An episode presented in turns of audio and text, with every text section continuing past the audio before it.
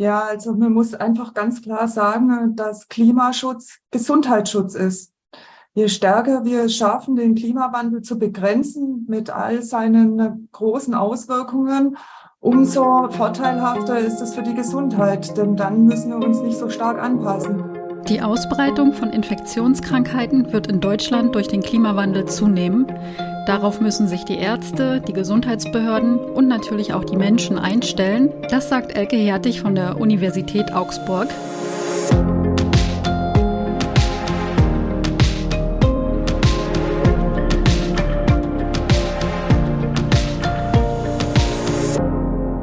Hallo und herzlich willkommen zum Klima-Update, dem Nachrichtenpodcast von Klimareporter in Zusammenarbeit mit der Taz. Mein Name ist Sandra Kirchner und ich spreche heute mit Katharina Schipkowski von der Taz. Hey Sandra. Ja, wir besprechen heute wieder die drei wichtigsten Klimanachrichten der vergangenen Tage. Und zwar schauen wir uns zuerst die planetaren Belastungsgrenzen an. Dann sprechen wir über die besorgniserregende Entwicklung der antarktischen Umweltzirkulation und zum Schluss gucken wir uns an, welche Infektionskrankheiten wegen des Klimawandels häufiger in Deutschland auftreten werden. Aber zuerst geht es um die planetaren Belastungsgrenzen, die jetzt neu definiert wurden. Genau, wir haben ja hier im Podcast schon ganz oft darüber gesprochen, dass die Erderwärmung auf deutlich unter 2 Grad, am besten auf 1,5 Grad im Vergleich zum vorindustriellen Zeitalter begrenzt werden soll. Denn das ist eine der Grenzen, bei der man sagt, da kommt der Planet an seine Belastungsgrenze. Und wir bekommen ja heute auch schon die Auswirkungen der Klimakrise in Form von Hitzewellen oder Extremwettern zu spüren. Und das 1,5 Grad Limit soll eben vermeiden, dass es zu noch schlimmeren Auswirkungen kommt. Auf dieses Ziel haben sich die Staaten weltweit 2015 auf dem Pariser Klimagipfel geeinigt.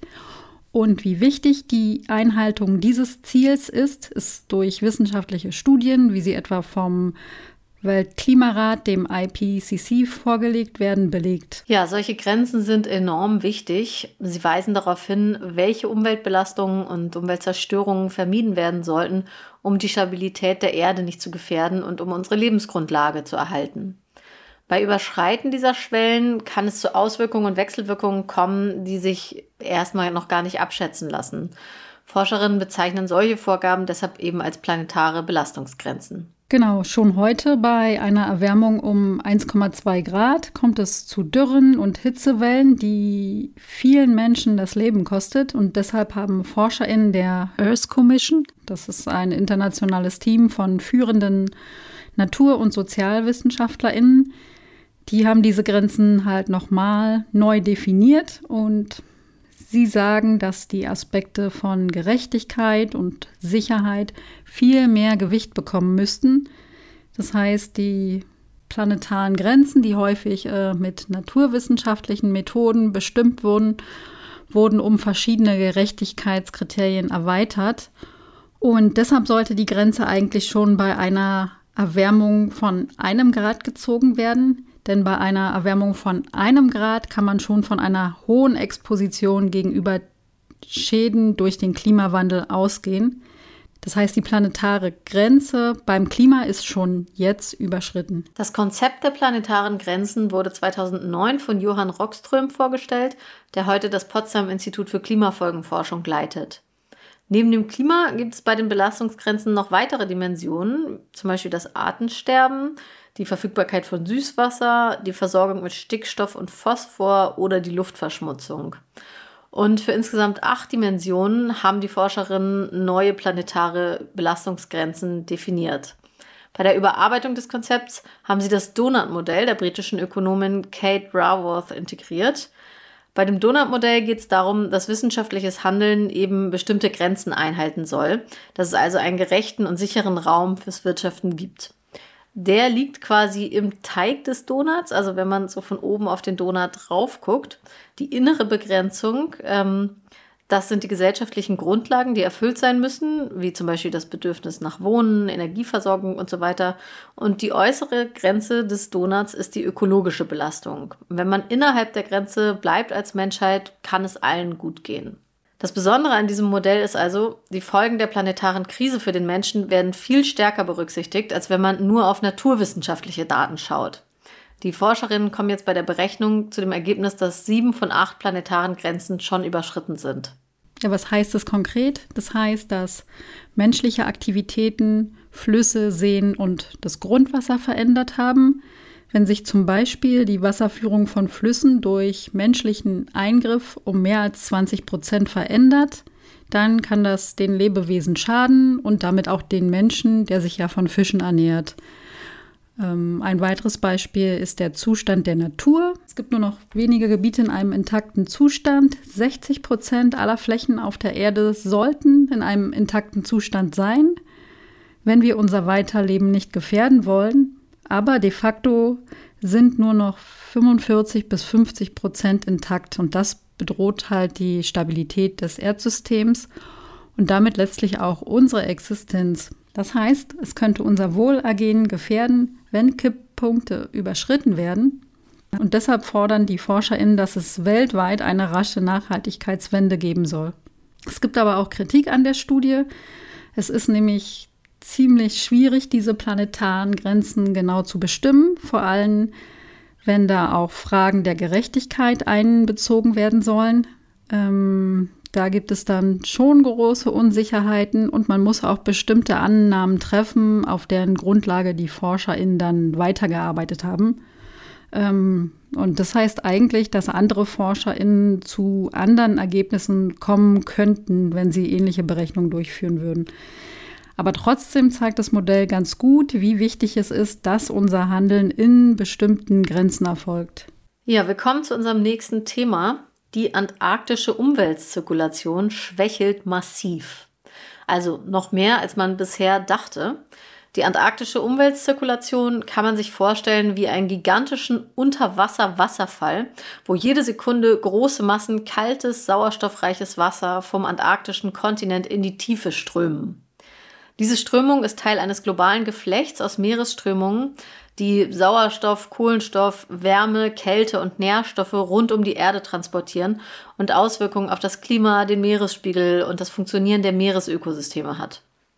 Die Strömungen werden durch Temperaturunterschiede in verschiedenen Regionen angetrieben und die Umwälzung funktioniert so, dass sich das Wasser an den Polen abkühlt, während gleichzeitig durch Verdunstungsprozesse an der Oberfläche der Salzgehalt zunimmt.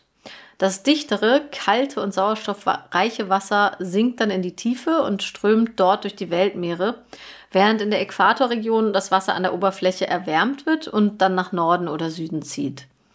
Und dann gibt es die großen Umweltzirkulationen, zu denen zum Beispiel auch der Golfstrom gehört. Und die gelten als Motoren oder Pumpen des globalen Strömungsgeflechts. Aber die antarktische Umweltzirkulation wird immer schwächer. Das weiß man auch schon länger. Aber wie es halt so oft mit Klimawandelnachrichten ist, zeigt eine Studie jetzt, dass der Wandel viel stärker ist, als man bisher gedacht hat. Ein Forscherinnen-Team der Southampton University hat jetzt errechnet, dass der Umweltstrom schon um ein Drittel schwächer geworden ist und damit wesentlich schneller nachlässt, als frühe Berechnungen nahegelegt haben. Ende März gab es auch schon eine ähnliche Studie von Forscherinnen aus den USA und Australien, die es für wahrscheinlich halten, dass die Südpolströmung bis Mitte des Jahrhunderts um 40 Prozent schwächer wird. Und die aktuelle Berechnung der Southampton University stärkt diese These jetzt nochmal. Aber warum ist das eigentlich so? Also durch den Klimawandel schmilzt ja immer mehr Eis in der Antarktis und dieses geschmolzene Eis fließt dann als Süßwasser in den Ozean. Das Oberflächenwasser rund um den Kontinent ist also salzärmer und dadurch weniger dicht, also leichter. Außerdem erwärmt sich das Oberflächenwasser ja zusätzlich durch die Sonnenstrahlen. Das heißt, es sinkt immer weniger kaltes, schweres Wasser nach unten und so wird der Strom schwächer.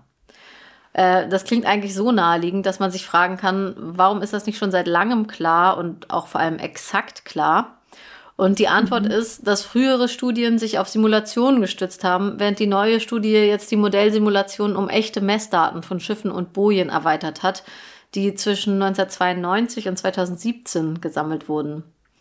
Durch die Kombination der Daten mit der Simulation konnten die Forscherinnen die Stärke der antarktischen Bodenwasserströmung und die Sauerstoffmenge messen, die der Unterwasserwasserfall in die Tiefsee transportiert. Der Ort, wo die Daten erhoben wurden, ist ein Tiefseebecken südlich von Australien, das wahrscheinlich als Modellregion dienen kann, wie sich die Tiefsee klimabedingt verändert. Und zwar nicht erst in Zukunft, sondern schon jetzt und auch schon sehr drastisch. Und man kann es sich fast denken, was in der Tiefsee am Südpol passiert, nimmt am Nordpol keine komplett andere Entwicklung, sondern auch da schwächelt die Pumpe. Die Modelle prognostizieren, da eine Schwächung der nördlichen Umweltströmung und auch des Golfstroms um 20 Prozent bis 2050. Jetzt kommen wir zu einem Thema, das uns alle ziemlich direkt betrifft. Es geht darum, wie der Klimawandel unsere Gesundheit gefährdet. Und dabei denken jetzt wahrscheinlich die meisten erstmal an Hitzewellen, die vor allem für ältere oder schwangere Menschen oder kleine Kinder gefährlich werden können. Aber wir müssen leider auch darüber sprechen, wie der Klimawandel die Ausbreitung von Infektionskrankheiten beeinflusst. Krankheitserregende Viren und Bakterien sind oft klimasensibel und können sich mit steigenden Temperaturen besser verbreiten. Davor warnt das Robert Koch Institut, das diese Woche einen Bericht zu Klimawandel und Gesundheit vorgelegt hat. 90 Autorinnen haben sich angeschaut, wie verbreitet ganz bestimmte Erreger in Deutschland sind und wie sich das Gesundheitssystem darauf vorbereiten sollte. Steigende Temperaturen führen ja dazu, dass sich bestimmte Infektionskrankheiten weiter ausbreiten und das wird auf jeden Fall das Gesundheitssystem vor Herausforderungen stellen. Deshalb muss sich das System, also die Ärztinnen und die Gesundheitsbehörden, darauf einstellen. Und natürlich müssen wir alle uns in Deutschland darauf einstellen, dass wir mit mehr tropischen Krankheiten in Kontakt kommen werden. Ja, viele von euch sind sicherlich schon in Kontakt mit Zecken gekommen, die unter anderem ja, die Frühsommer-Meningoenzephalitis, die FSME, übertragen können. Und bei dieser Erkrankung gibt es einen klaren Trend, dass sie sich weiter nach Norden ausbreitet und jetzt auch in Gegenden in Mitteldeutschland zu den Risikogebieten zählen. Und das RKI rät zu Vorsorgemaßnahmen. Man soll zum Beispiel lange Kleidung tragen und geschlossene Schuhe, wenn man in die Natur geht. Und natürlich soll man auch den Körper nach Aufenthalten in freien Nachzecken absuchen oder sich impfen lassen gegen FSME. Und falls man doch gebissen wurde, dann sollte man die Stelle beobachten, damit Veränderungen an der Haut frühzeitig bemerkt werden können und dann auch im schlimmsten Fall frühzeitig eine Diagnose gestellt werden kann, denn eine rasche Behandlung nach einer Ansteckung ist zum Beispiel bei der Borreliose, eine andere Krankheit, die durch Zecken übertragen wird, sehr wichtig. Neben den schon bekannten Erregern können aber auch neue hinzukommen, zum Beispiel das Denguefieber, das West-Nil-Fieber oder das Zika-Virus. Mit diesen Krankheiten infiziert man sich in der Regel ja eher bei Fernreisen, wenn man von einer infizierten Mücke gestochen wurde. Allerdings kommt die asiatische Tigermücke, die diese Viren überträgt, auch schon in Deutschland vor. Zum Beispiel in Süd- und Ostdeutschland, aber auch in Berlin wurde sie schon gesichtet. Es kann deshalb künftig passieren, dass man sich in Deutschland mit dem Dengue-Virus infiziert. Das war bislang noch nicht der Fall, aber künftig kann es durchaus passieren und darauf müssen wir uns einstellen. Also wer unklares Fieber hat, ohne jetzt vorher auf einer Fernreise gewesen zu sein, könnte auch an Denguefieber erkrankt sein. Anders als beim Denguefieber wurden in Deutschland schon erste Übertragungen mit dem West-Nil-Virus äh, dokumentiert. Und bislang gibt es etwa 20 Fälle pro Jahr, aber das RKI geht auch davon aus, dass es künftig mehr werden und dass es ganz schnell auch Hunderte oder Tausende Fälle pro Jahr geben kann. Die genannten Krankheiten sind in Deutschland meldepflichtig. Das heißt, das RKI dokumentiert auch diese Fälle. Allerdings ist es auch oft so, dass äh, nur Menschen mit besonders schweren Fällen überhaupt zum Arzt gehen, also wenn sie Fieber oder Kopfschmerzen bekommen. Ja, allerdings erkrankt beim West-Nil-Fieber nur jede fünfte infizierte Person mit Symptomen wie Fieber. Das heißt, es können durchaus auch mehr Fälle auftreten als dokumentiert werden. Neben dem Monitoring wird auf jeden Fall die Prävention immer wichtiger. Aber da können sich natürlich verschiedene Interessen gegenüberstehen. Zum Beispiel hält man sich natürlich gerne an Wasserflächen auf, wenn es sehr heiß ist, äh, die allerdings wichtig für die Fortpflanzung von Mücken sind. Ähm, auch andere Tiere in der Stadt brauchen natürlich Wasser, also muss man dann eben abwägen, ob es in der Stadt offene Wasserflächen geben kann oder ob da spezielle Lösungen getroffen werden müssen. Zum Beispiel in Kleingartenanlagen wird empfohlen, Regentonnen abzudecken, um die Verbreitung von Mücken einzudämmen. Ja, auch Bakterien, die im Wasser vorkommen, werden in Zukunft häufiger Infektionskrankheiten übertragen. Schon heute erkranken jedes Jahr etwa 10 bis 20 Menschen bei einem Urlaub an der Ostsee, weil Vibrionen durch offene Hautwunden in den Körper gelangt sind und Infektionen ausgelöst haben. Vibrionen sind Bakterien, die leicht salzhaltiges Wasser wie das der Ostsee bevorzugen und vor allem bei älteren Menschen oder bei Personen mit einem schwachen Immunsystem äh, können sie schwerste Wundinfektionen und Blutvergiftungen auslösen. Und mit wärmeren Temperaturen können halt die Fallzahlen von Vibrionen auch zunehmen und Personen mit sichtbaren Hautwunden sollten in diesen Gegenden gar nicht erst ins Wasser gehen. So nützlich all diese Informationen auch sind, das RKI sagt ganz deutlich, dass Klimaschutz ganz entscheidend für den Schutz unserer Gesundheit ist. Je mehr es uns gelingt, den Klimawandel zu begrenzen, umso besser ist es für unsere Gesundheit. Also, passt auf euch auf. Das war das Klima-Update für diese Woche. Schön, dass ihr dabei wart. Abonniert uns gerne in eurer Podcast-App oder lasst uns eine Bewertung da und schreibt uns auch gerne eine E-Mail an klima-update.klimareporter.de, wenn ihr uns direkt erreichen wollt.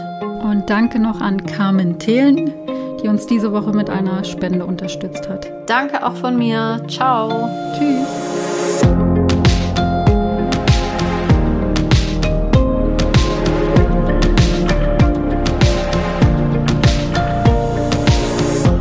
Klima-Update ist ein Projekt des Klimawissen e.V. in Kooperation mit der Taz und der Taz Panther Stiftung. Es wird im Wechsel moderiert von Verena Kern, Sandra Kirchner, Katharina Schipkowski und Susanne Schwarz. Unser Produzent ist Christian Eichler.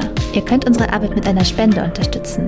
Dazu besucht uns auf www.verein-klimawissen.de.